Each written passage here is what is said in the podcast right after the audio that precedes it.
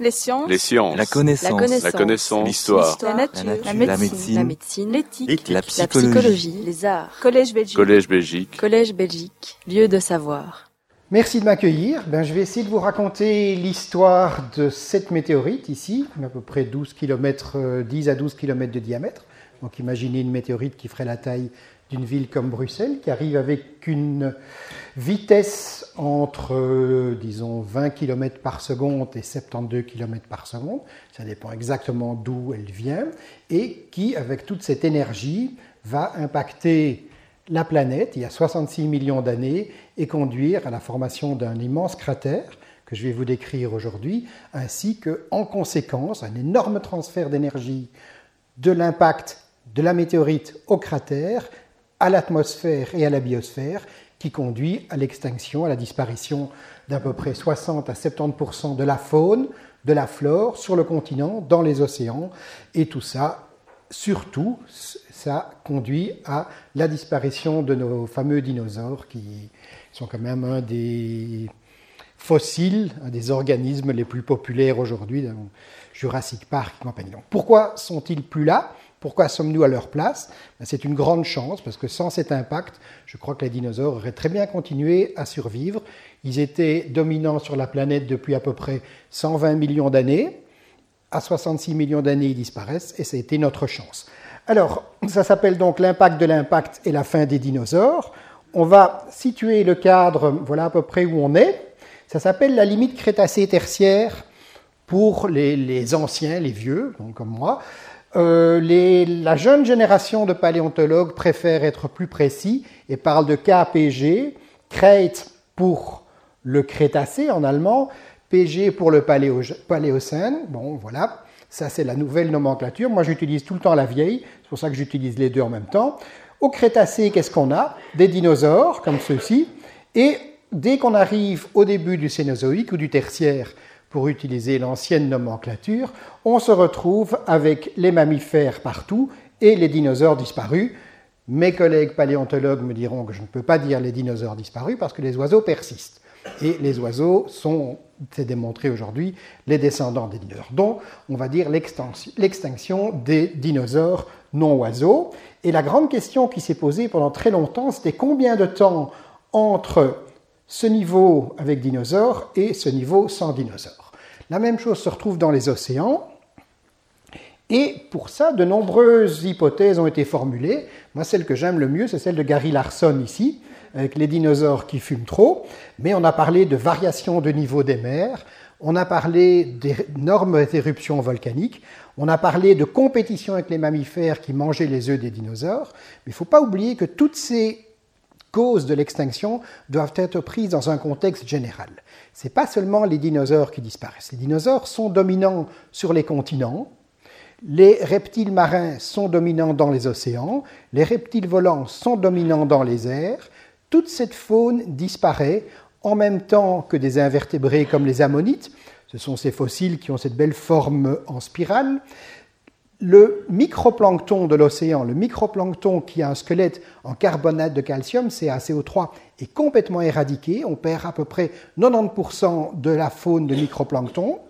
Donc c'est un contexte qu'il faut voir global. Donc de dire par exemple que c'est la compétition avec les mammifères qui est responsable de cette extinction, ça ne marche absolument pas pour expliquer, l'extinction des foraminifères ou des ammonites dans l'océan.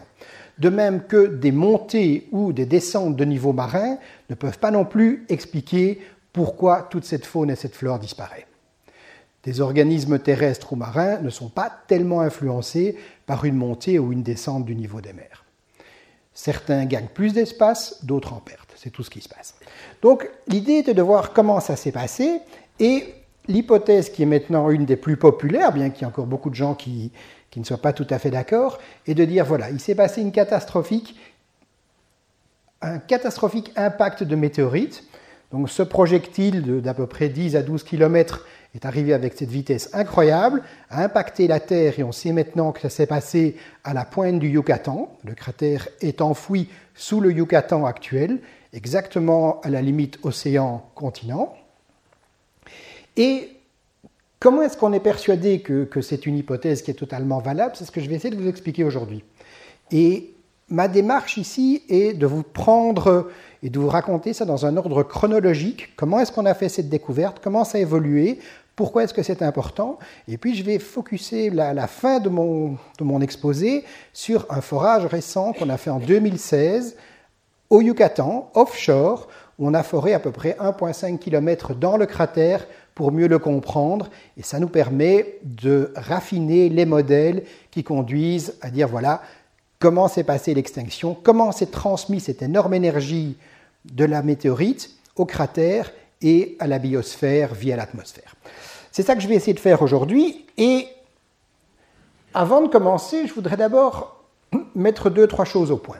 On a beaucoup parlé l'extinction des dinosaures et la dernière grande extinction, bien qu'on est en train probablement aujourd'hui d'avoir une autre extinction de faune et de flore. Mais bon, retournons dans le passé, on a à peu près cinq grandes extinctions des organismes sur les 500 derniers millions d'années. Ces cinq grandes extinctions, il faut bien comprendre qu'elles n'ont pas une cause commune. Il y a beaucoup de gens, et c'est ce que je montre ici, il y a beaucoup de gens qui essayent de mettre tout le temps le même coupable sur ces extinctions. Et pour ça, c'est généralement le volcanisme. C'est une cause qui est très terrestre. et les géologues, les, biologistes, les paléontologues adorent avoir des causes internes. On a très peur d'oser positionner notre planète dans le système solaire. Et on aime bien que tout ce qui se passe sur la Terre soit dû à des causes terrestres. Donc de dire que l'extinction des dinosaures est liée à du volcanisme, c'est une façon d'être rassurant. C'est nous dire, voilà, ça se passe dans un processus terrestre interne, il n'y a rien d'externe. De dire que les dinosaures ont pu être victimes d'une météorite qui vient de nulle part dans le système solaire, qui peut venir de la ceinture d'astéroïdes ou beaucoup plus loin, bien au-delà de Pluton, c'est beaucoup plus gênant parce que ça nous force à voir la Terre comme seulement une simple petite partie du système solaire. Et généralement, très très fortement, et c'était influencé par de nombreux géologues, c'était les conceptions de Darwin aussi, de nombreux biologistes aiment bien de voir la Terre comme un système plus ou moins fermé, avec très peu d'échanges avec l'espace. C'est tout à fait faux. On a aussi la preuve que ces échanges existent aujourd'hui simplement par le fait que dans mon équipe, on collecte de nombreuses micrométéorites en Antarctique qui sont la continuation de l'accrétion terrestre. Cette accrétion s'est formée il y a 4,5 milliards d'années pour former la Terre, mais on continue à avoir une pluie de particules de l'espace, toutes fines, qui arrivent sur Terre. Donc la Terre n'est pas un système fermé comme on voudrait bien le croire. Alors vous allez souvent dans la littérature trouver des diagrammes comme celui-ci, où on a l'âge, par exemple, des grandes éruptions volcaniques, vous les voyez ici, en millions d'années. Et ici, on a l'âge des grandes extinctions. on trace une ligne bien droite, comme les deux échelles sont les mêmes, c'est très facile. Et on marque des gros points chaque fois qu'il y a des extinctions. Vous voyez ici en rouge, c'est celle des dinosaures. Ici, c'est la plus grande de toutes les extinctions à la fin du Paléozoïque, qui a à peu près éradiqué 90% de la faune et de la flore. Ça, ce sont d'autres extinctions. On remonte très loin. On dit, regardez, il y a une magnifique coïncidence entre le volcanisme et les extinctions. Je peux faire la même chose, je peux vous mettre des cratères d'impact assez grands là-dessus, les voilà en vert, vous voyez, ça correspond relativement bien. C'est ça que j'aime pas, c'est ça qui m'embête très fortement, c'est d'attribuer toujours les mêmes causes et les mêmes effets. J'ai pendant longtemps aussi prêché cette histoire en disant voilà, toutes les extinctions doivent être liées à des météorites, on sait aujourd'hui que ce n'est pas vrai. Certaines sont peut-être liées à du volcanisme, d'autres à des glaciations, d'autres encore des phénomènes différents peut-être des océans sans oxygène. La dernière, je vais essayer de vous convaincre aujourd'hui, est vraiment liée à cet impact de météorites. partout dans le monde, si on est géologue et qu'on va rechercher cette limite crétacée-tertiaire, elle est quasiment la même dans le monde entier. On commence ici en Italie. Vous avez une échelle de 2 cm. Voilà un petit niveau d'argile. Vous voyez un, un euro, ou peut-être que c'était une lyre encore, je ne sais pas. Ici, ce sont des sédiments carbonatés déposé dans un océan très profond. La même chose ici au-dessus. On est dans cet océan de la Tétis. Si vous regardez la paléogéographie, les continents changent avec la tectonique des plaques. On a un immense océan équatorial qui sépare aujourd'hui, beaucoup plus large que la Méditerranée, et qui sépare l'Europe de l'Afrique. On est dans cet océan et on est à une profondeur entre 500 et 1000 mètres. Donc on est dans le calme de l'océan profond et tout ce qui est déposé est en fait les résultats ici de la sédimentation après la mort d'organismes essentiellement carbonatés. Donc on trouvera là-dedans essentiellement des foraminifères et des coccolithophoridés qui sont des organismes très simples, certains unicellulaires, qui forment en fait la base du plancton. Même chose ici, mais les organismes sont totalement différents. On est à Gubbio en Italie, je peux vous emmener à Stevens Clint en Allemagne, même chose, un fin niveau d'argile, c'est partout pareil. On va continuer à se balader. On est à Caravaca en Espagne, exactement la même chose. On est toujours dans des sédiments océaniques. Partout, on retrouve la même chose, un petit niveau d'argile, en général 2-3 cm. On va maintenant changer, on va aller au Colorado, à la limite entre le Colorado et le Nouveau-Mexique. Ici, on n'est plus dans l'océan, on est sur le continent, on est dans un environnement de marécages, de petits lacs peu profonds, et on a aussi un niveau bien précis, bien déterminé. On va rester sur le même continent, on est au Mexique, on a toujours un petit niveau d'argile ici, on a de nouveau des sédiments profonds, même chose, 2-3 cm d'argile. Maintenant, on va sauter jusqu'en Nouvelle-Zélande, pareil, un petit niveau d'argile ici, c'est toujours la limite crétacée tertiaire et elle se ressemble partout. On va terminer de l'autre côté du premier site, exactement comme le premier, à Gubbio, on est maintenant à Contessa, on est toujours en Italie et toujours un petit niveau d'argile pour marquer cette limite. J'espère vous avoir convaincu que partout dans le monde, ou en grande partie tous les sites de cette limite KT ou KPG comme, comme vous préférez, tous les sites de cette limite KT sont marqués par un petit bord d'argile. Et la grosse question était de savoir combien de temps. Parce que, je vous répète, voilà le Crétacé, les organismes ici sont complètement différents des organismes là. Je peux vous le prouver très simplement en vous montrant ce qu'on appelle une lame mince. Donc les géologues adorent prendre des roches, des échantillons, ils les taillent très finement, on fait une lame mince d'à peu près 30 microns d'épaisseur, on la met sous le microscope et voilà ce qu'on voit. Ça c'est le Crétacé. Ces belles bestioles que vous voyez là, ce sont des foraminifères, ce sont des organismes qui, qui construisent différentes chambres toutes formées de carbonate de calcium. Et en fait, ici, ils sont très diversifiés, ils sont très abondants, ils sont larges, ils sont très beaux, ils sont très complexes et il y en a beaucoup. Ici, vous voyez, sans être un spécialiste, que c'est tous les mêmes et ils sont tout petits. C'est vraiment des, petites bestioles. et le gros problème, c'est que c'est tous les mêmes. Donc c'est un opportuniste, c'est une espèce, tout le temps les mêmes. Ici, on en a plein d'autres. Et vous voyez entre les deux toujours ce petit niveau d'argile. Donc combien de temps entre les deux? Combien de temps pour passer d'une microfaune diversifiée à une seule espèce de foraminifère? Et cette grosse question existait à la fin des années 70, et beaucoup de gens étaient occupés à travailler là-dessus, essayant de trouver une réponse. Et le groupe, en même temps, de Walter Alvarez à Berkeley et de Jan Smith à Amsterdam, a eu à peu près la même idée. Ils se sont dit, bon voilà, comme tout le monde se pose cette question du temps entre le dépôt de ces sédiments-ci et de ceux-là, une façon peut-être de mesurer ce temps, ce serait de regarder l'arrivée de matériel extraterrestre. Le matériel extraterrestre, comme je vous l'ai dit, tombe régulièrement sur la Terre. Il y a une fine pluie. Si vous tendez, si vous habitez dans un endroit pas trop pollué, vous avez un grand toit plat, vous tendez un drap blanc pendant un an, vous allez trouver une ou deux micrométéorites. Sur ce, toit, sur ce toit blanc, dans ce drap, vous allez trouver une ou deux micrométéorites. Donc cette pluie continue et les particules extraterrestres qui arrivent sur Terre ont une caractéristique, c'est d'être enrichies en certains métaux qui sont très rares à la surface de la Terre, comme par exemple l'iridium.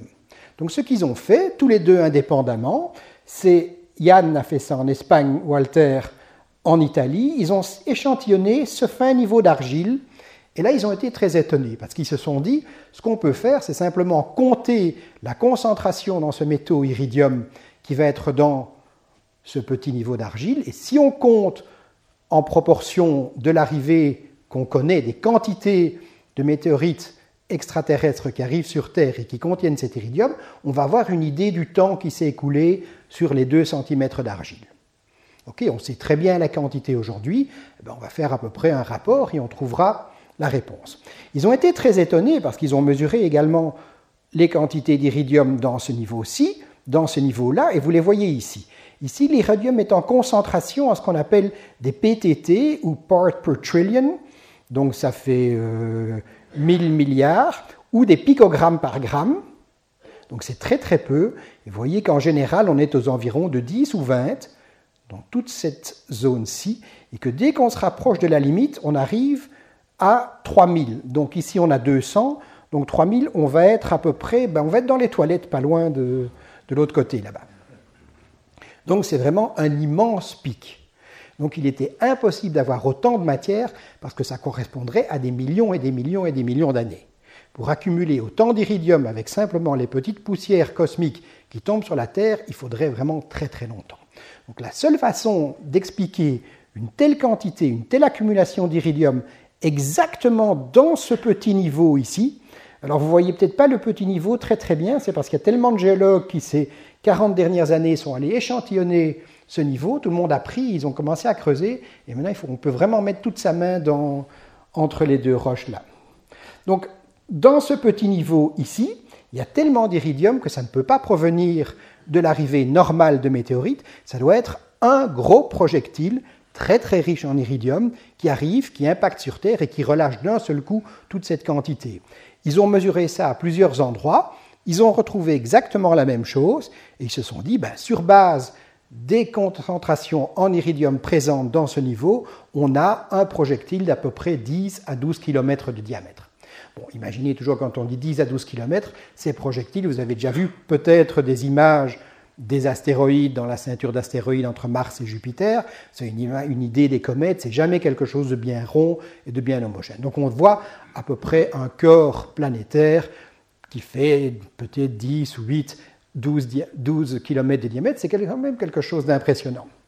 Et qu'est-ce qui est si spécial? Pourquoi l'iridium? L'iridium est ici. c'est un métal, vous en avez tous un tout petit peu dans votre téléphone portable. C'est ce qu'on appelle un métal de la mine de platine. Il s'accompagne, notre iridium ici, est toujours trouvé avec d'autres, avec l'osmium, le platine, le palladium, toute cette bande de, métaux ici sont très très rares, et il y a une bonne raison à ça, c'est qu'ils sont très sidérophiles. Qu'est-ce que ça veut dire sidérophile C'est-à-dire qu'ils adorent avoir des liaisons chimiques avec les composés riches en fer. Donc quand on a formé la planète il y a 4,5 milliards d'années, l'iridium, le platine, vous savez tous le prix du platine, hein, c'est quand même assez cher, l'iridium et le platine se sont concentrés dans le noyau terrestre. Ils sont là. Donc on a reçu, comme toutes les planètes, comme Mars, comme Vénus, on a reçu notre dose d'iridium, de platine, d'osmium, et dès la formation, la différenciation de la Terre, ils se sont tous concentrés ici. Donc si vous regardez les concentrations dans le manteau, dans la croûte terrestre, dans les sédiments, elles sont très très basses. Tandis que quand on a une météorite non différenciée, c'est-à-dire une météorite qui n'a pas évolué sur les 4,5 derniers milliards d'années, qui est restée exactement dans les mêmes conditions géologiques que lors de la formation du système solaire, l'iridium et le platine sont distribués partout dans la météorite. Chez nous, si on pouvait un jour atteindre le noyau, ce que je doute beaucoup, certainement pour quelques centaines d'années encore, si on arrive un jour à atteindre notre noyau terrestre, on aurait accès à cet iridium. Tout l'iridium, tout le platine qu'on trouve à la surface, qui sont dans nos téléphones portables, dans nos pots catalytiques, c'est un apport météoritique. C'est au début du système solaire, c'est au début de la formation de la Terre, on a eu, je vais dire, un apport complémentaire de ces métaux par impact de météorites. tout ce que vous avez aujourd'hui dans tous les pots catalytiques de vos voitures vient de l'espace. Tout l'iridium, tout le platine qu'on a reçu, il est là. Donc on peut regarder la distribution de cet iridium dans le monde entier. Voilà une carte de la paléogéographie du Crétacé. Vous voyez que ça ressemble très fort à aujourd'hui. Quelques différences notables. L'Inde est là, il n'y a pas encore l'Himalaya. L'Australie est très très proche de l'Antarctique. Il n'y a pas d'Amérique centrale. Et vous voyez que l'océan Atlantique est beaucoup plus petit. La taille des points est proportionnelle aux concentrations en iridium. C'est un, un graphique qui a déjà une vingtaine d'années. Donc, je n'ai pas vraiment continué à le garder up-to-date. D'autres personnes qui en ont mesuré plus, je n'ai pas vraiment voulu rajouter les points, mais vous voyez très bien qu'on ne voit pas d'ordre et certaines concentrations très élevées peuvent se trouver ici, d'autres là. On ne voit pas vraiment une différence. Il n'y a pas un endroit dans le monde qui dit Ah, il y a plus d'iridium en Asie qu'en Amérique du Nord. Un autre, c'était quelque chose qui était, cette histoire d'iridium était déjà connue dans le début des années 80. C'est vraiment la première preuve qui avait eu un impact, c'est cette présence anormale d'iridium dans ce petit niveau. Donc les gens ont continué à chercher. Il y avait des gens pour, des gens contre la théorie. Un autre élément important était la découverte de quartz choqués. Qu'est-ce que ce sont des quartz choqués? En voilà, celui-ci a fait la couverture du magazine Geology dans les années 80. Voyez un quartz. Du quartz, c'est le minéral de base. SiO2, c'est ce que vous trouvez. Quasiment tout le sable à Blankenberg, c'est du quartz. Très simple, SiO2, très facile. Et le quartz est caractéristique, c'est-à-dire qu'il peut prendre des formes cristallographiques qui diffèrent selon la pression et la température. La plupart des quartz qu'on trouve aujourd'hui à la surface de la Terre sont des quartz de basse température et de basse pression. Mais dans des, processus tectoniques sophistiqués, la formation des Alpes ou de l'Himalaya, si très doucement on compresse à haute température le quartz, il va changer de régime cristallographique. Donc, une chose à dire, on a des quartz de basse pression et des quartz de haute pression. Ici, on a des quartz qui sont théoriquement des quartz de basse pression, mais ils sont différents. Vous voyez ces lignes, ici en rouge pour les mettre en évidence, ce sont ce qu'on appelle en anglais des Planar Deformation Features, ou PDF. Ce sont donc des déformations du quartz. Un quartz qui a le temps de s'adapter à des fortes pressions, il va changer son régime cristallographique. Ici, ce sont des quartz qui sont typiques des cratères d'impact ou des explosions nucléaires. Vous savez, quand les Américains ont décidé de faire exploser des bombes atomiques à la surface, ils ont fait ça dans les sables dans les années 50, et tous ces sables sont des quartz choqués. C'est simplement le passage du nombre de chocs à très très haute vélocité, très très dynamique, qui passe à travers le grain de quartz, qui fait, disons même, euh, un demi-centimètre. Il passe à travers et le quartz n'a pas le temps de s'adapter à sa structure cristallographique de haute pression. Donc ce qu'il va faire, notre ami le quartz, c'est qu'il va simplement passer en phase vert, il va se vitrifier selon certaines directions de son réseau cristallin. Et ça lui permet d'accommoder le passage de cette onde de choc. Donc les lignes rouges que vous voyez ici, donc ces planar deformation features, ou ces déformations planaires, sont des lignes de quartz non plus cristallins, mais sous forme de verre, amorphes.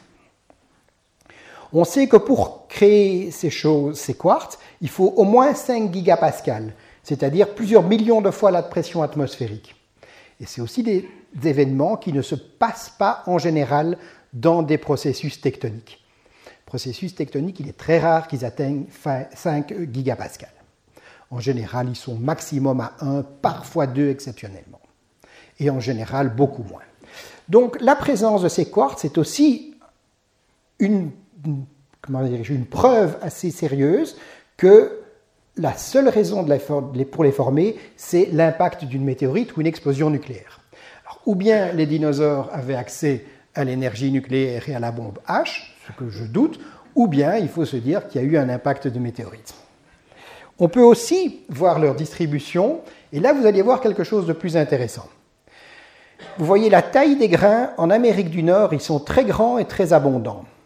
Dans le Pacifique, dans les forages océaniques profonds dans le Pacifique, ils sont plus petits mais ils sont très abondants. Dès qu'on va en Europe, ils sont présents mais beaucoup plus rares.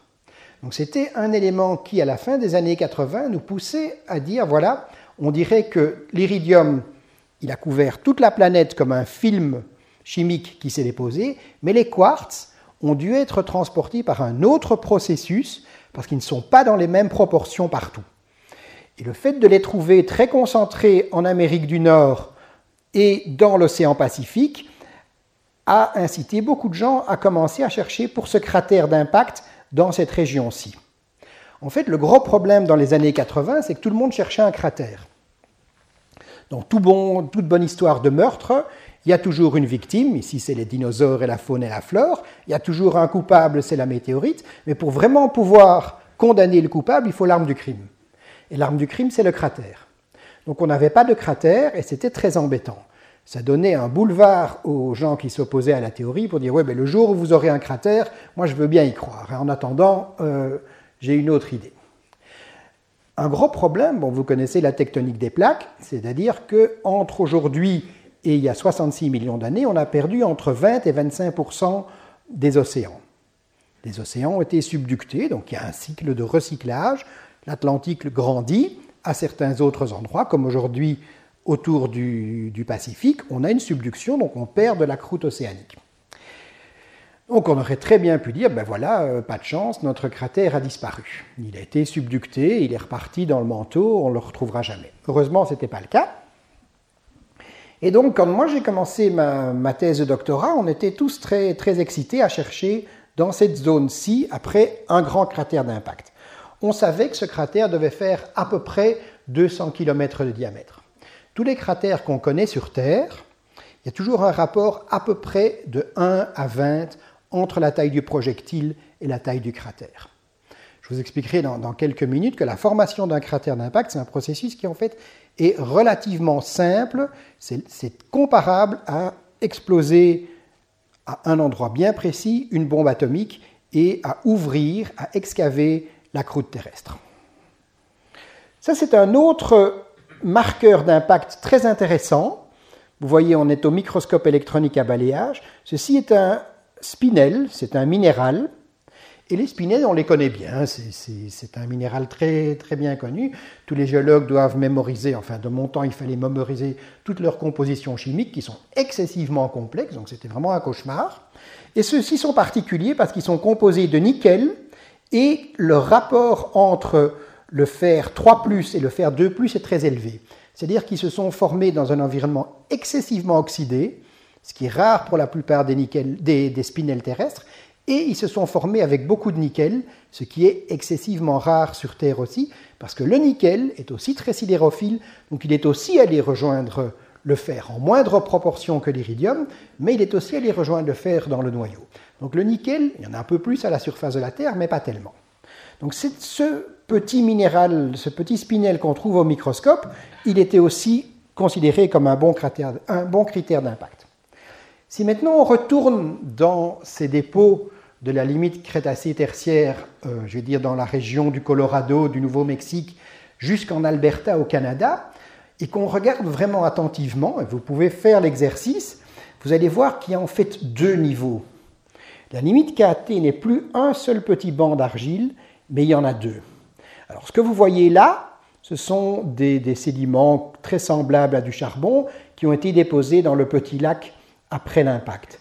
Mais vous voyez très clairement ici la limite Crétacé-Tertiaire, elle est divisible en deux. Il y a d'abord ce gros banc un peu blanc, et vous allez voir qu'il contient des sphérules d'impact, et vous avez le petit niveau juste au-dessus qui contient nos quartz choqués et l'iridium. Et ils sont très distincts. Alors certaines personnes avaient dit, ah ben ça nous montre qu'il y a eu deux processus d'impact. Il y a un premier impact qui forme celui-là, et il y a un deuxième impact qui suit. En fait, ce n'est pas le cas, c'est simplement la distribution des produits provenant du cratère et leur transfert dans l'atmosphère. Les sphérules arrondies qu'on voit ici, que je vous montrerai plus tard, qui sont très présentes dans ce petit niveau-là, ont probablement décollé sur des trajectoires balistiques. Et en fait, on connaît très bien ces produits.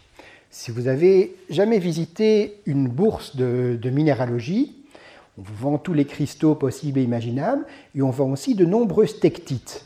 Les tectites, ce sont des petites billes rondes, généralement de forme assez aérodynamique, qui sont composées de verre et qui, lors d'un impact, sont le résultat de la fusion de la partie superficielle de la croûte terrestre.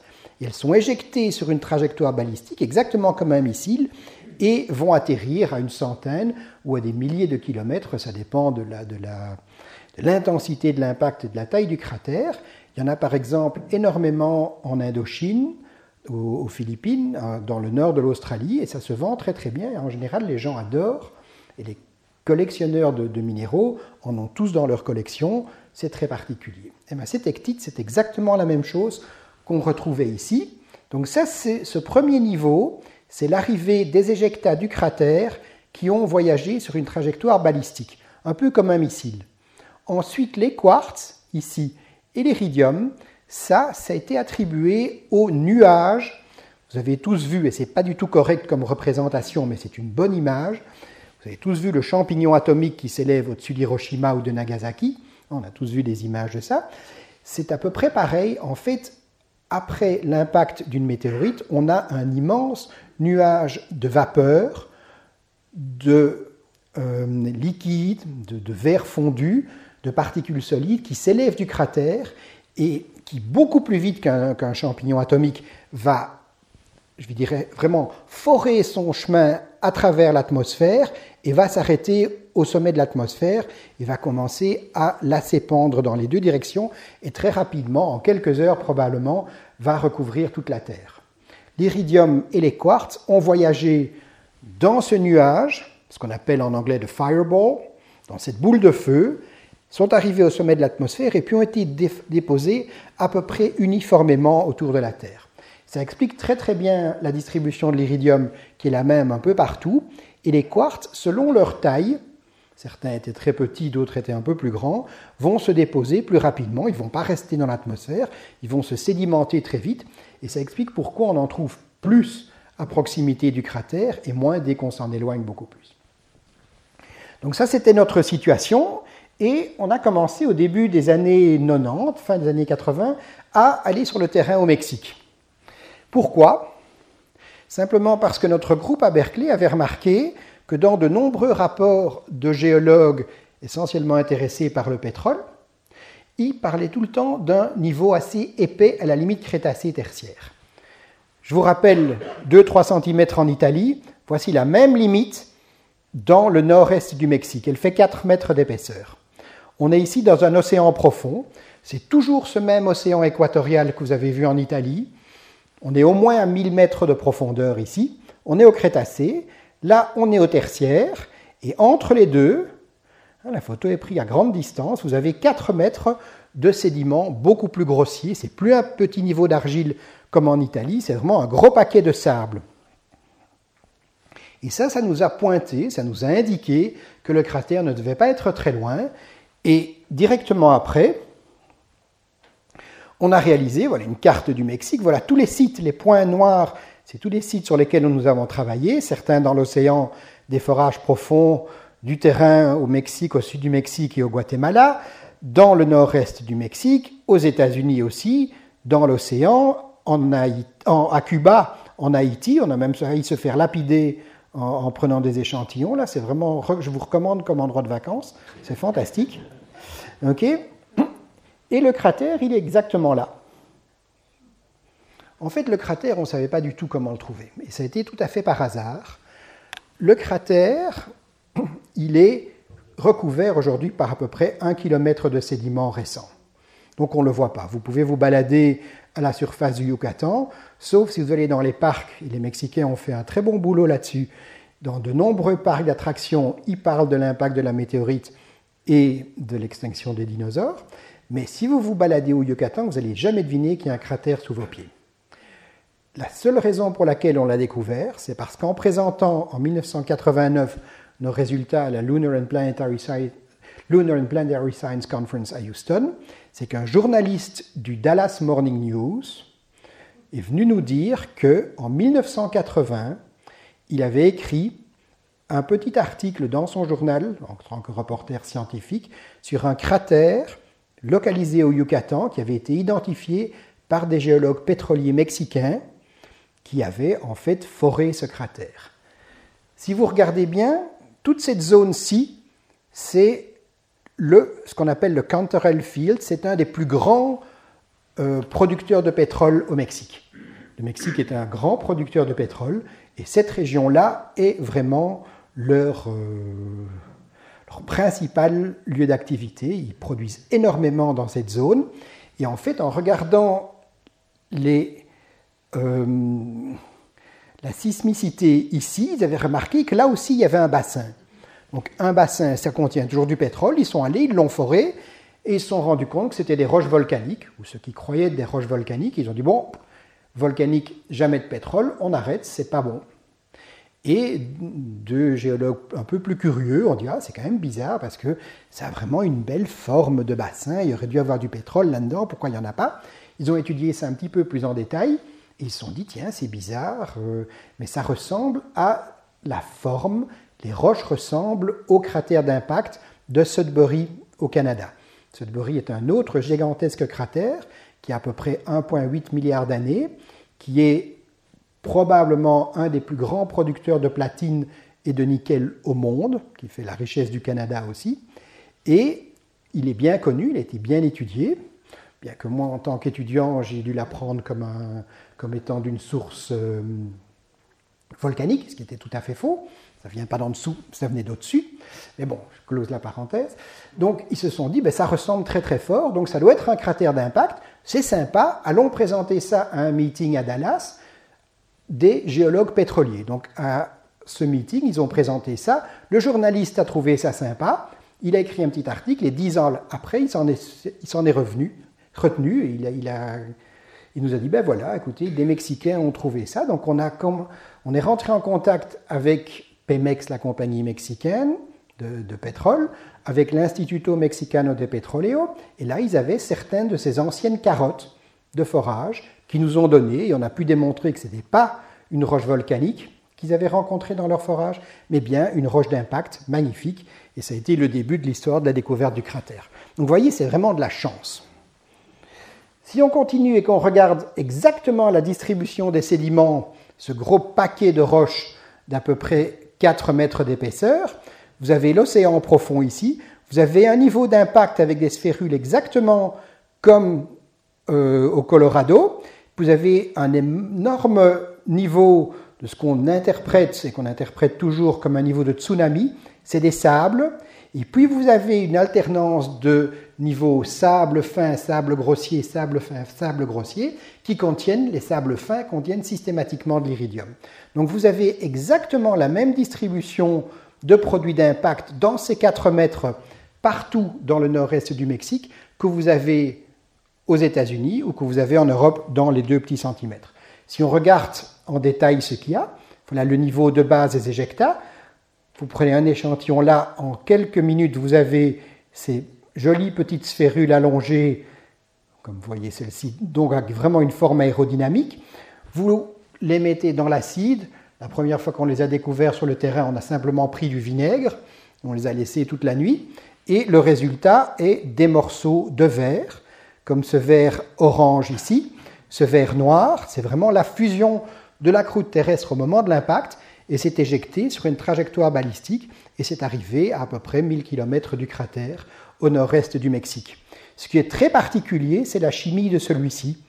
Il contient à peu près 28% de CaO. Donc des verres volcaniques avec autant de calcium, c'est inconnu. On n'a jamais autant. Pourquoi? Simplement parce que ces verres d'impact fondent la croûte terrestre à l'endroit de l'impact et reflètent directement par leur composition la chimie de ce qu'on appelle la roche cible. Donc on savait, lorsqu'on a découvert ces petits verres, que ce qui avait été impacté, c'était du carbonate de calcium, CaCO3. Vous allez directement penser, qu'est-ce qui se passe quand on vaporise CaCO3 On produit du CO2. Je ne dois pas, on a fait pour moi toutes les mauvaises choses qui se passent avec le CO2 dans l'atmosphère, donc je ne vais pas revenir là-dessus. Mais très évidemment, cet impact de météorite a relâché énormément de CO2 dans l'atmosphère. Si on fait des analyses chimiques, on se rend compte, pendant que nous on cherchait au Mexique D'autres collègues cherchaient en Haïti. Ils ont trouvé à peu près la même chose. On trouve une composition, le vert noir est ici, à peu près 60 à 70% de SiO2 et moins de CaO. Et quand on descend en concentration de SiO2, donc ça c'est la croûte terrestre classique, c'est des granites en fait. C'est la composition de la croûte continentale classique. Dès qu'on s'en éloigne, on a cet enrichissement en CaCO3. Donc on a la présence de, calcium dans ces verres. Donc c'est des verres très particuliers.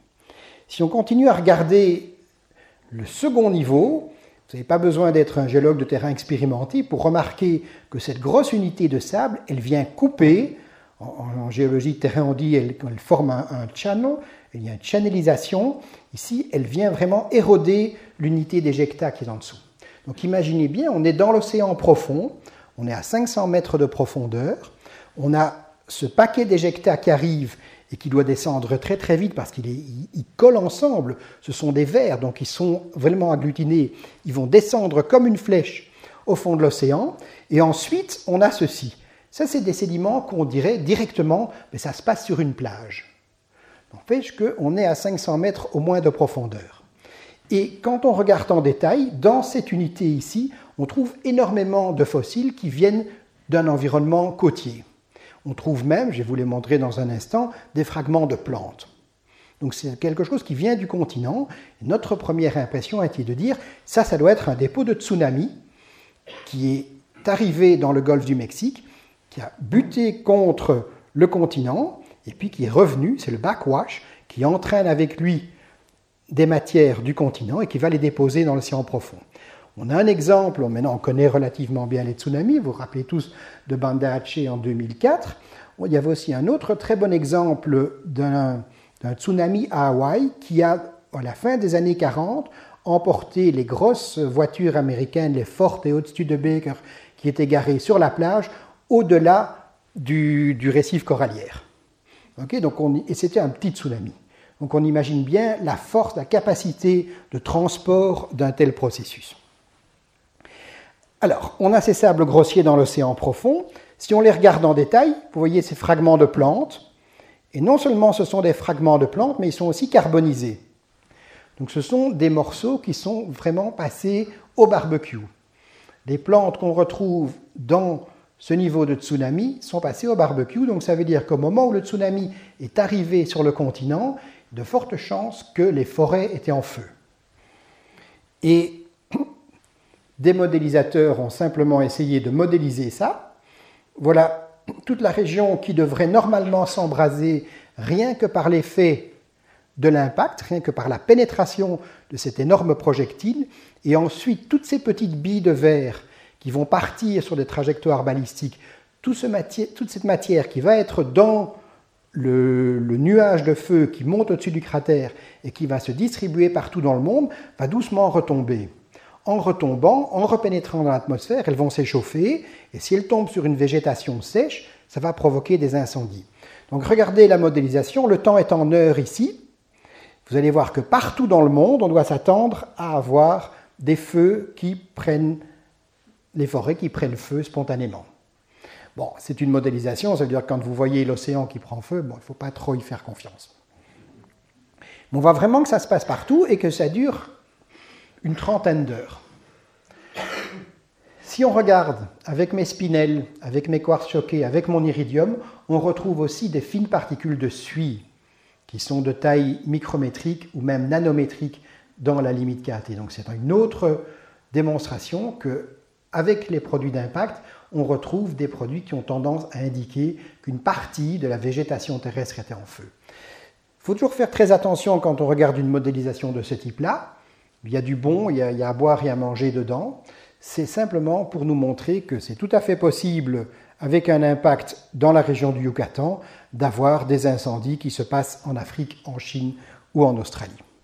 Une autre preuve de la présence de ce tsunami, et j'insiste là-dessus parce que je crois que c'est important, vous voyez ceci, c'est ce qu'on appelle des paléocourants. C'est-à-dire que dans certains sédiments, surtout des sédiments sableux, on peut en général mesurer la direction des courants le transport de matière, le dépôt, se fait selon une direction préférentielle. Or, ici, on en a plusieurs. Si on regarde les paléocourants, ils vont d'abord comme ça, puis comme ça, puis comme ça, puis comme ça.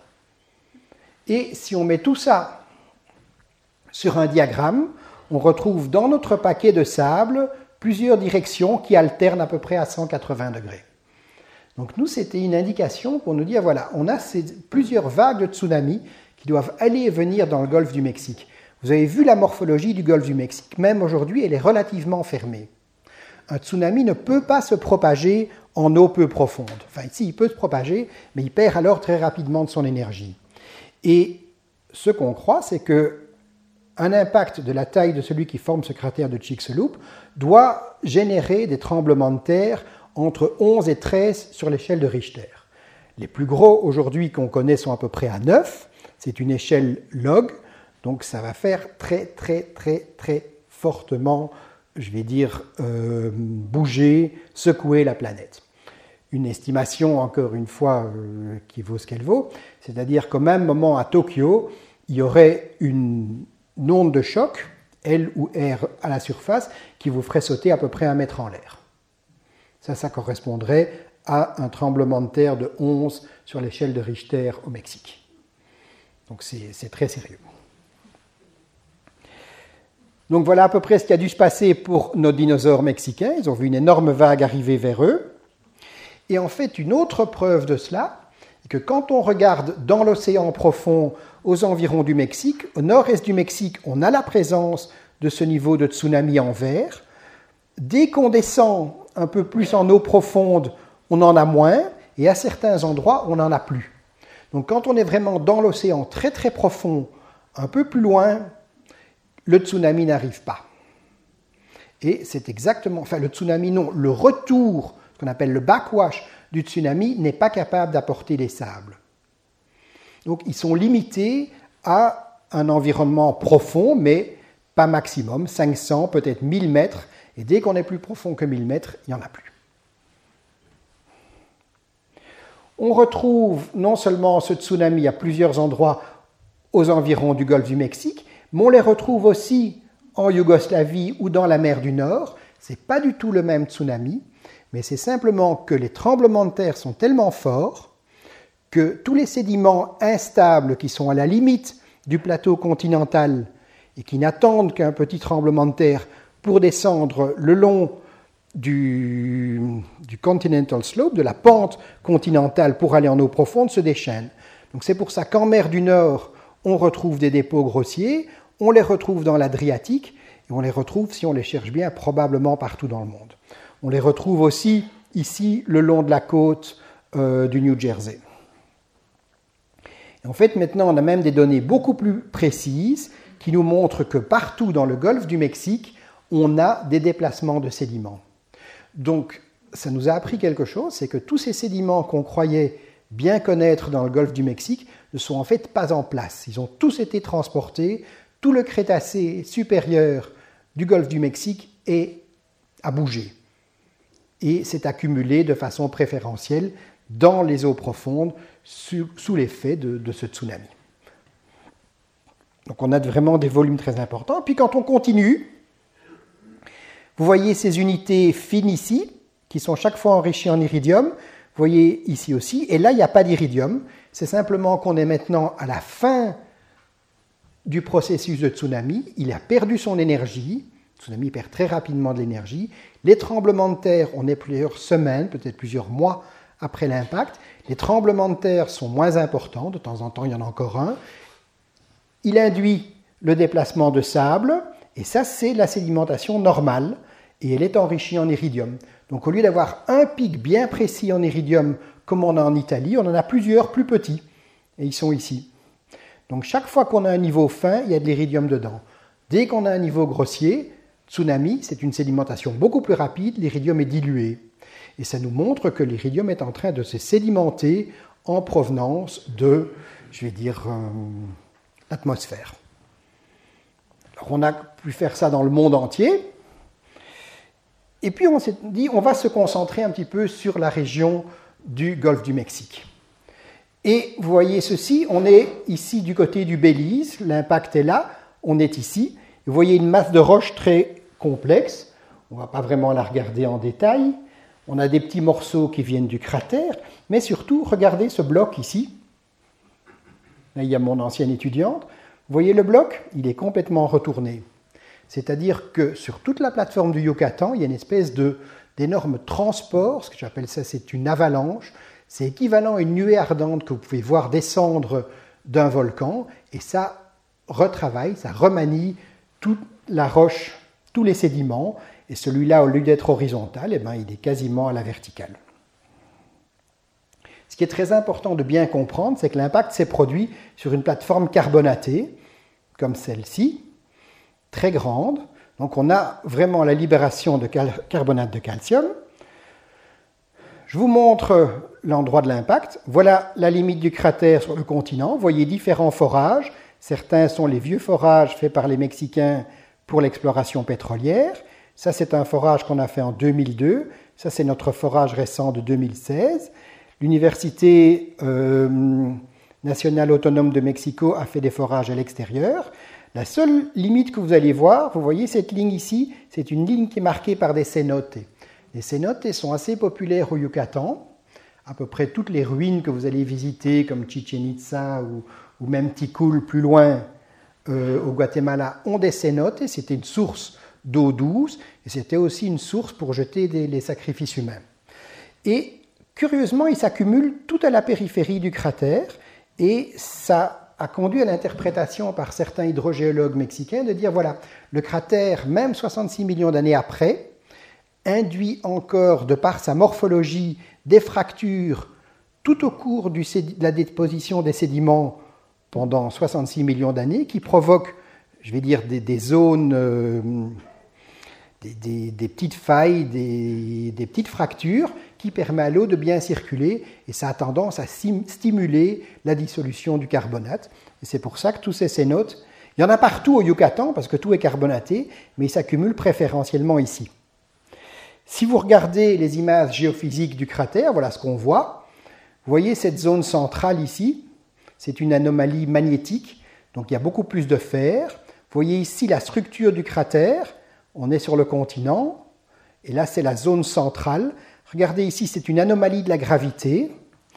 Et là, on reconnaît très très bien plusieurs anneaux. Ça, c'est l'anneau externe. Ça, c'est un anneau central. Et ça, c'est la déformation centrale, ce qu'on appelle, ce sont les roches qui ont été comprimées par l'impact. Donc l'impact ouvre cette énorme cavité dans la croûte terrestre. On pense qu'en général, le, le, projectile va s'enfuir deux fois son diamètre, donc vous avez un projectile de 10 à 12 km, imaginez qu'il peut facilement excaver la croûte terrestre jusqu'à 20 à 25 km, peut-être même un peu plus, et cette zone en fait ensuite va s'effondrer pour former le cratère. Je vais vous montrer un petit film dans quelques instants, mais la zone centrale ici est vraiment la zone qui a été comprimée par l'excavation, donc les fortes l'onde sismique, euh, d'abord l'onde de choc, qui se transforme ensuite en onde sismique, qui excave tout, qui ouvre tout, et puis ça remonte exactement comme si vous jetiez une petite, un caillou dans l'eau. Si vous voulez avoir une meilleure idée du cratère, parce qu'on ne voit rien sur la sismique si on n'est pas un spécialiste, voilà exactement à quoi ressemble Chicxulub. Ça, c'est Schrödinger sur la Lune. La Lune est une planète non active, donc il ne se passe plus rien après la formation d'un cratère. Il fait 320 km, mais vous avez un anneau central ici, avec une dépression au centre, vous avez une autre dépression ici et vous avez la bordure externe du cratère. Il y a à peu près 5 km de différence entre cet endroit-là et ce point-ci. Il y a à peu près 4 km entre ce point-là et ce point-là.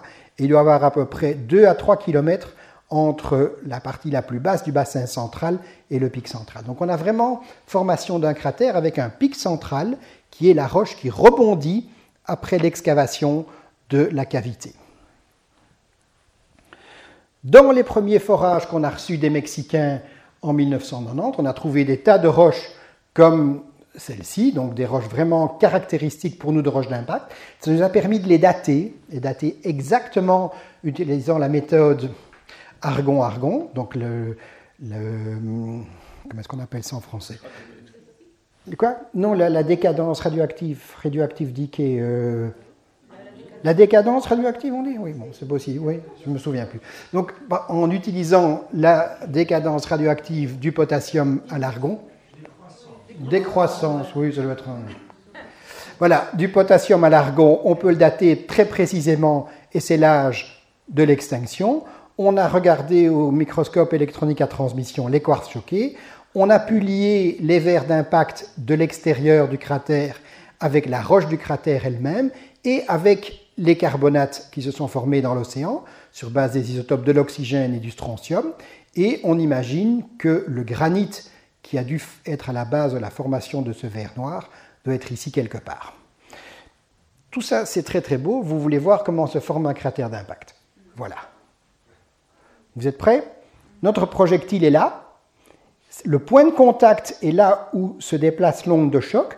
Vous allez voir l'onde de choc se propager Imaginez que si, ici on est à peu près à la limite croûte-manteau, et vous allez voir des éjectats qui vont partir dans toutes les directions.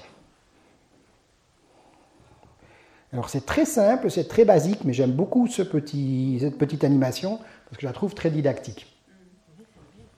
Vous voyez le pic central qui remonte, vous voyez la zone fondue, vous la voyez, là il va remonter, là vous le voyez monter, et hop, et vous voyez des failles normales qui se produisent sur les côtés. Donc en fait le cratère final est moins profond que le cratère initial. Le cratère initial doit avoir une profondeur de peut-être 20 km. Le cratère final est beaucoup moins profond, mais il est beaucoup plus large.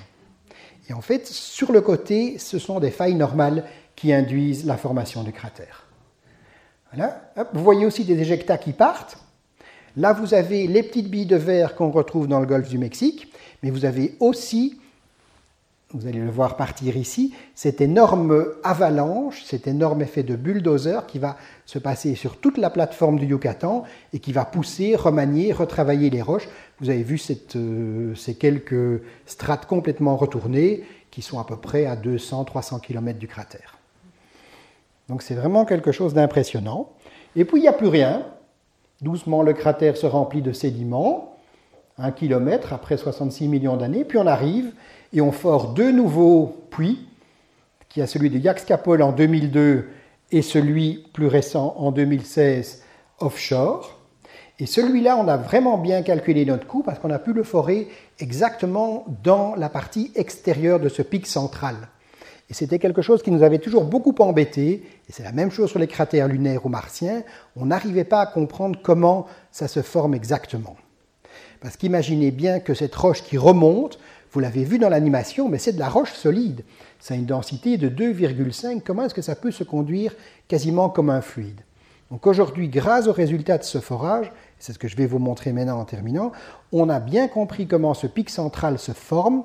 On a fluidisation, qu'on a une fluidisation acoustique de la roche sous l'effet de l'impact. Et c'est ça qu'on va voir encore maintenant. Ça, cet endroit-là était nettement moins bien choisi. C'est le premier forage qu'on a fait en 2002. Voilà, on est allé à 1500 mètres et en fait on n'a pas trouvé les roches qu'on escomptait. On a foré entre l'anneau externe et le pic central, donc dans la dépression, et là on a eu très très peu de roches fondues du cratère. On a eu juste celles qui étaient tombées depuis le pic central. Mais on a quand même eu un truc intéressant. Vous voyez ici on a à peu près 600 mètres de mégablocs. Ça c'est exactement la roche cible du Yucatan au moment de l'impact. Donc on peut recréer la stratigraphie. On a remarqué que c'était constitué de carbonate de calcium, CaCO3, et d'anhydrite, CaSO4. Et ça, c'est important.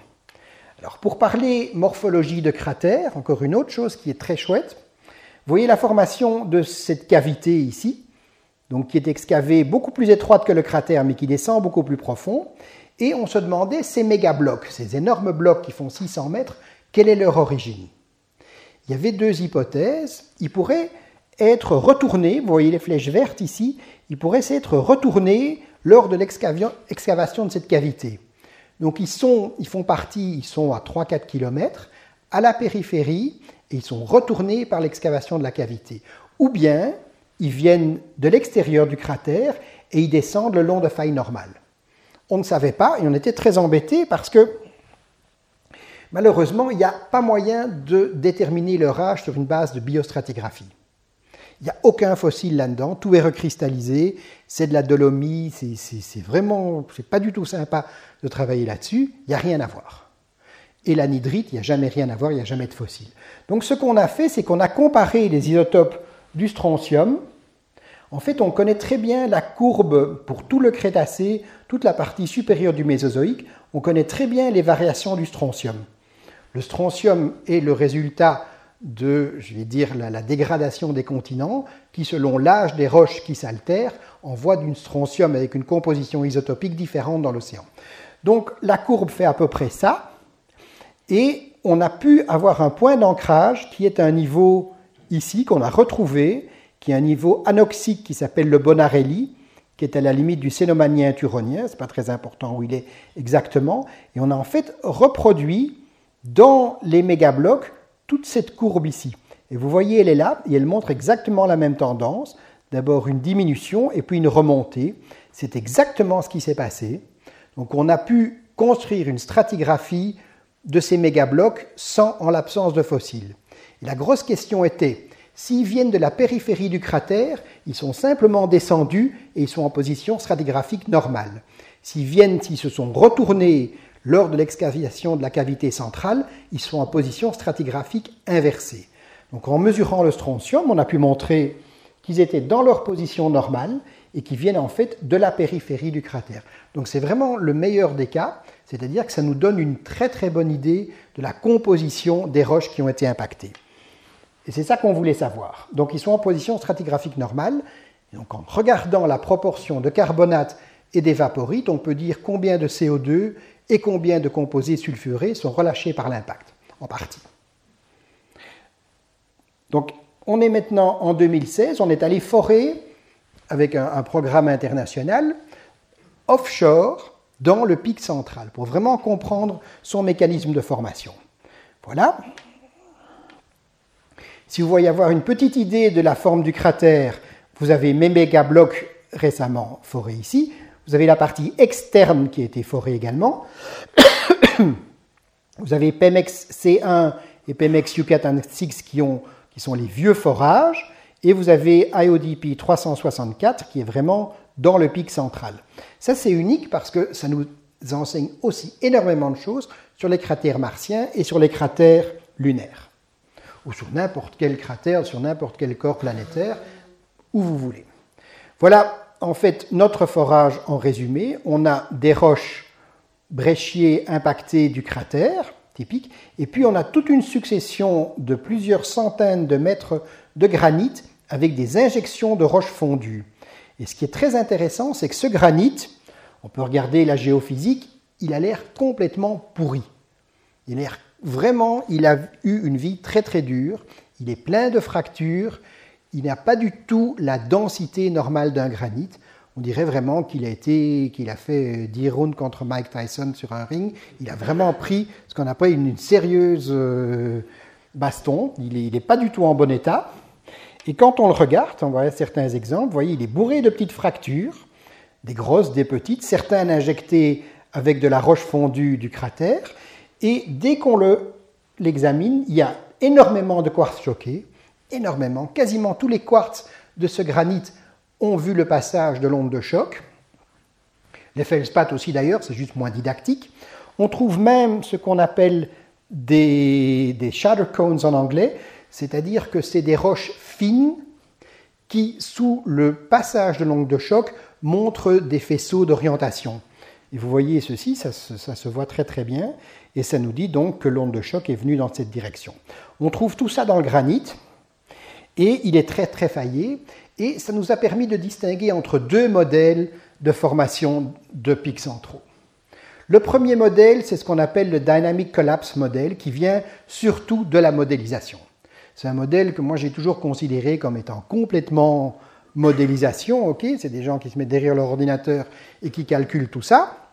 Et je me suis toujours dit, bon, il y a un truc qui marche pas du tout dans ce qu'ils préconisent, parce que vous voyez l'excavation de la cavité centrale, vous voyez le, en noir la zone fondue, et vous voyez que, en fait, ici, ce sont des kilomètres.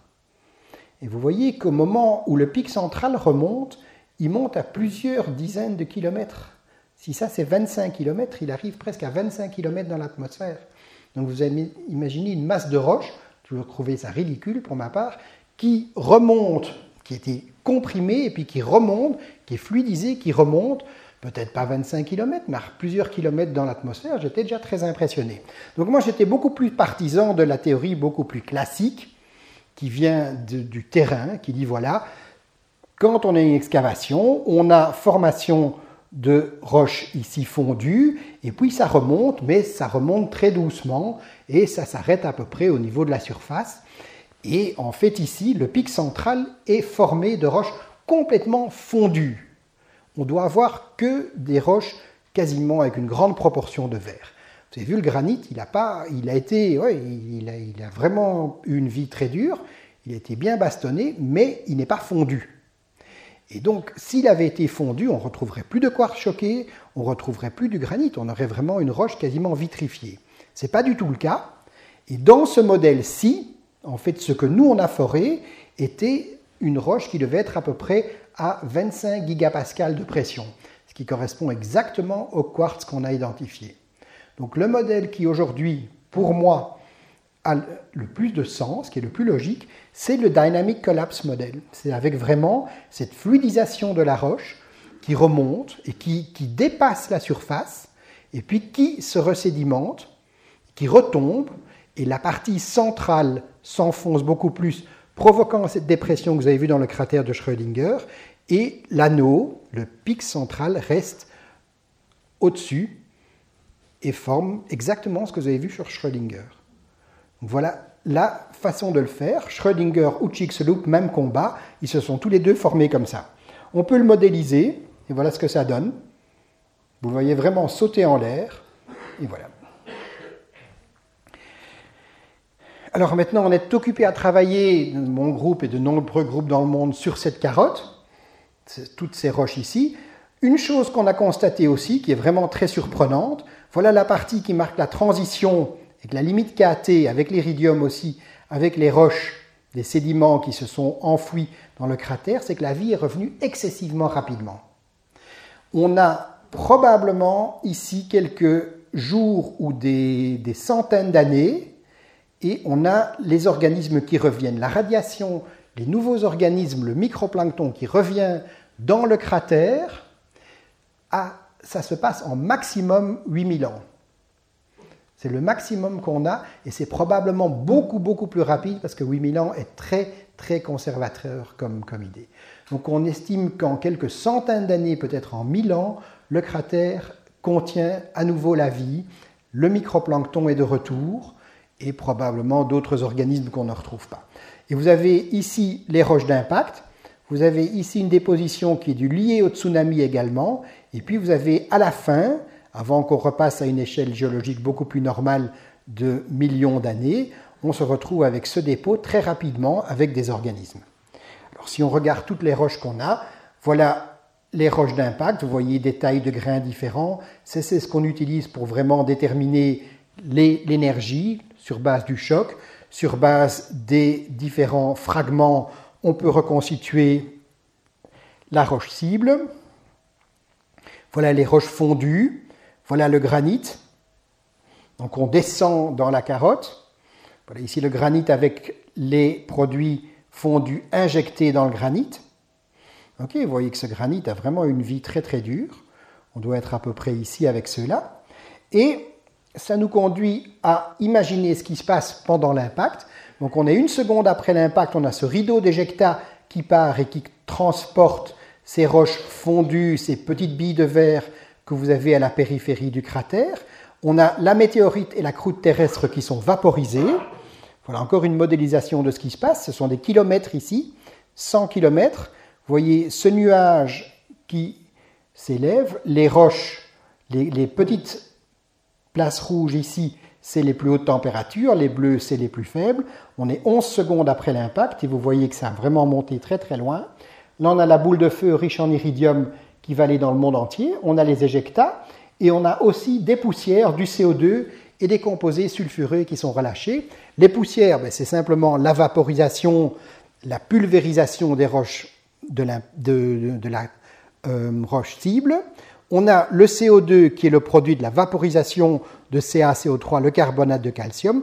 On a les SOX, SO2 ou SO3 qui sont le résultat de la vaporisation des anhydrides CaSO4.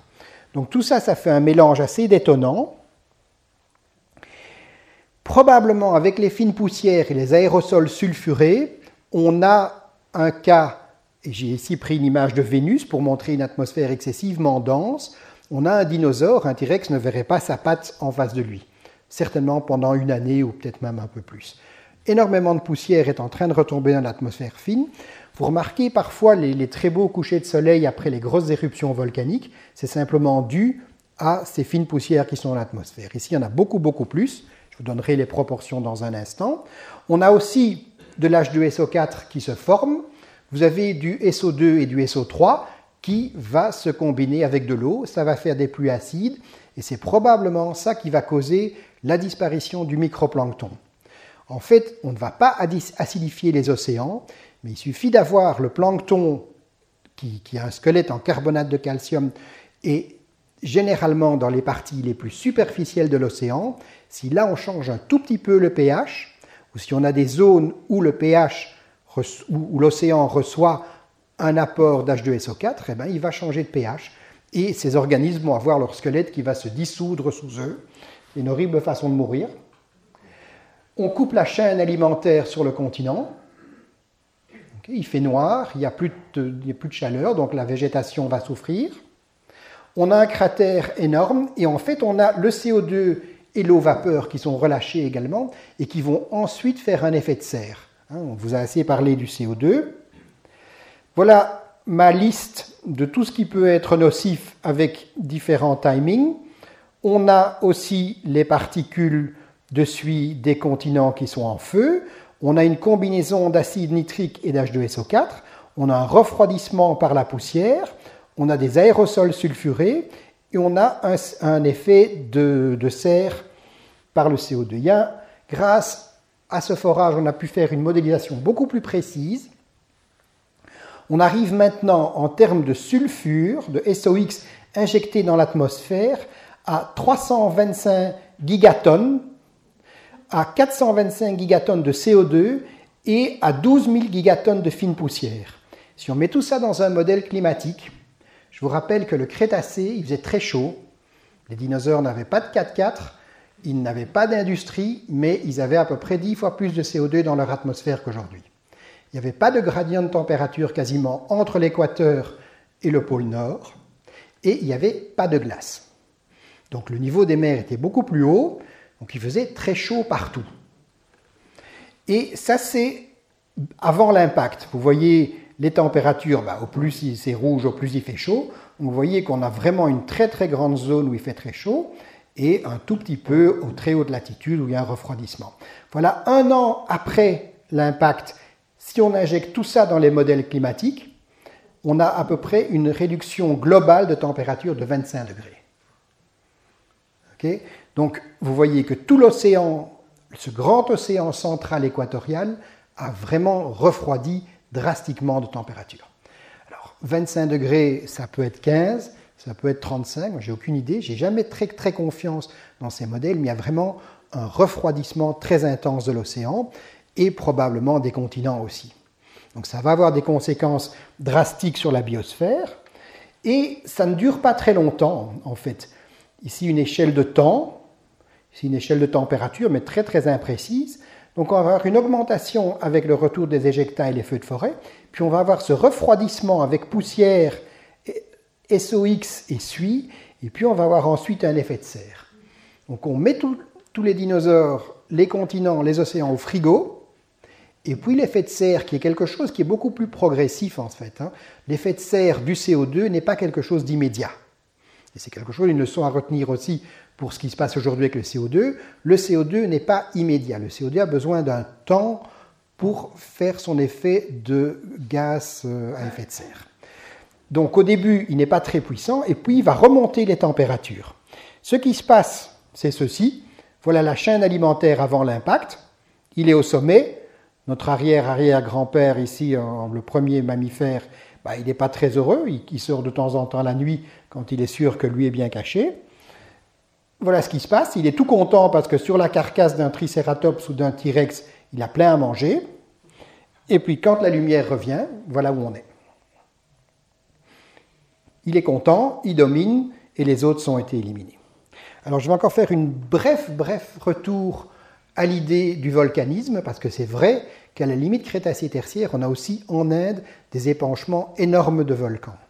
Mais la nouvelle idée, qui a germée par certains de mes collègues à Berkeley, voilà ce qu'on appelle ces fameuses trappes du Décan. Ça couvre la surface de la France sur à peu près 2,50 km. C'est énorme, il y en a partout. On ne sait pas exactement quand c'est éruptions volcaniques se produisent, mais elles se produisent, elles commencent à se produire bien avant l'impact. Ici, ça c'est le rapport de l'osmium isotopique dans l'océan. Voilà l'arrivée du volcanisme, et vous voyez l'osmium qui change. Ça se produit avant. Alors l'idée classique était de dire, quand on regarde ces trappes du décan, voilà leur stratigraphie. il y a tous des, ce qu'on appelle des, flux de lave différents, chimiquement différents, avec des âges différents. Et puis le groupe à Berkeley s'est dit ben, peut-être en fait que ces flux, leur âge ne sont pas toujours les mêmes. Ils sont arrivés à l'idée de dire voilà, si Chicxulub, si l'impact est vraiment très important, qu'est-ce que ça va faire à toutes les poches magmatiques qui sont partout dans le monde? Tous les volcans vont entrer en éruption. Ils vont rentrer en éruption simplement parce que le, le seismic shaking, les ondes de choc qui se transforment en ondes sismiques, vont secouer toutes les poches magmatiques, et en particulier celle du décan. Donc en fait, leur idée est de dire ces deux flux-là, le Polapour en particulier, ok, pourraient être exactement le résultat, pourraient être en fait générés par l'impact. Donc les trappes du décan se forment, mais elles sont assez timides au départ, et puis leur chambre volcanique est secouée par l'onde de choc générée par l'impact, et ça produit une deuxième éruption. Et les deux flux les plus importants en épaisseur, ce sont ceux-là. Donc ça, c'est sur base de l'âge, et ça, c'est sur base de l'épaisseur. Donc ça, c'est le volume cumulatif. Vous voyez que ces deux-là sont nettement plus importants que tous les autres. Ça, c'est avant l'impact, ça, c'est après. C'est quelque chose qu'on est en train de tester avec des forages en Inde, et on va voir ce que ça va donner. Une autre question que vous avez peut-être, c'est d'où venait la météorite? On a trouvé un petit fragment à la limite Crétacé-Tertiaire dans un forage du Pacifique. Voilà à quoi ça ressemble. Et sur base de la géochimie, on peut jouer avec les rapports des métaux de la mine de platine pour associer ce petit fragment à différentes météorites, où on peut regarder les isotopes du chrome. Tout ça nous dit que c'est une chondrite carbonée très particulière.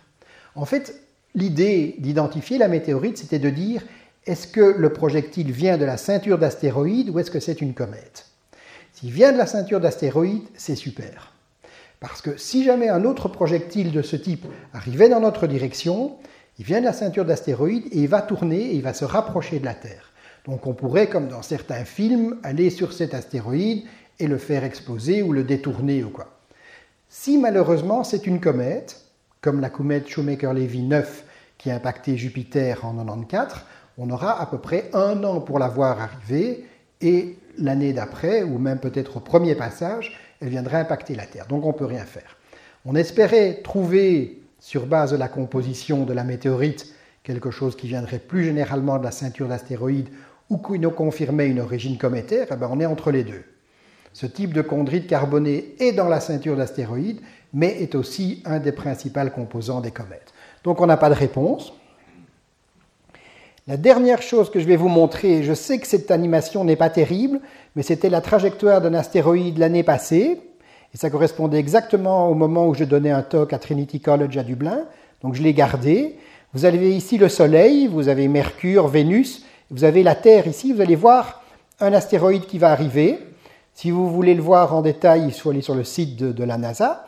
Donc ce n'est pas le prochain impact, c'est pas si, mais quand. Vous allez voir que celui-là, c'était vraiment très proche bien qu'il n'est même pas arrivé à la distance de la Lune, mais c'était quand même assez proche, et ça aurait fait un cratère comparable à celui de Ries en Bavière, qui fait quand même 25 km de diamètre. Alors je vais vous montrer, ce qui se passe, la Terre est ici, voilà le projectile qui arrive, ah, c'est pas très passé, passé pas très très loin. Et je voudrais terminer en vous demandant d'être tout comme moi assez humble parce que les dinosaures ont dominé la planète pour 125 à 135 millions d'années. Notre arrière-grand-mère Lucie est à 3,2 millions d'années. Et eh bien peut-être que les dinosaures auraient pu évoluer dans quelque chose comme ça s'il n'y avait pas eu l'impact de Chicxulub. Si vous avez bien aimé mon, histoire, vous pouvez la retrouver aussi dans, l'excellent bouquin qu'a écrit Walter Alvarez il y a déjà longtemps. Euh, il a été pendant plusieurs semaines euh, au New York Times Bestseller List, c'est-à-dire qu'il n'a plus pour toute la fin de sa carrière ou pour maintenant encore sa retraite, il n'a plus se soucier de financement. Il a tout avec son bouquin.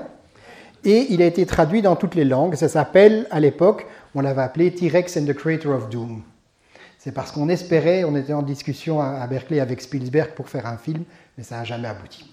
Donc voilà, je vous laisse. Si vous allez jamais euh, à l'endroit où a été découvert la première anomalie en iridium, c'est indiqué et je vais quand même remercier tous mes sponsors du FVO, à la VUB, à Belspo, aux gens qui ont financé le forage, à la NASA, NSF, DFK, tous ceux qui m'ont financé. Merci si vous avez des questions.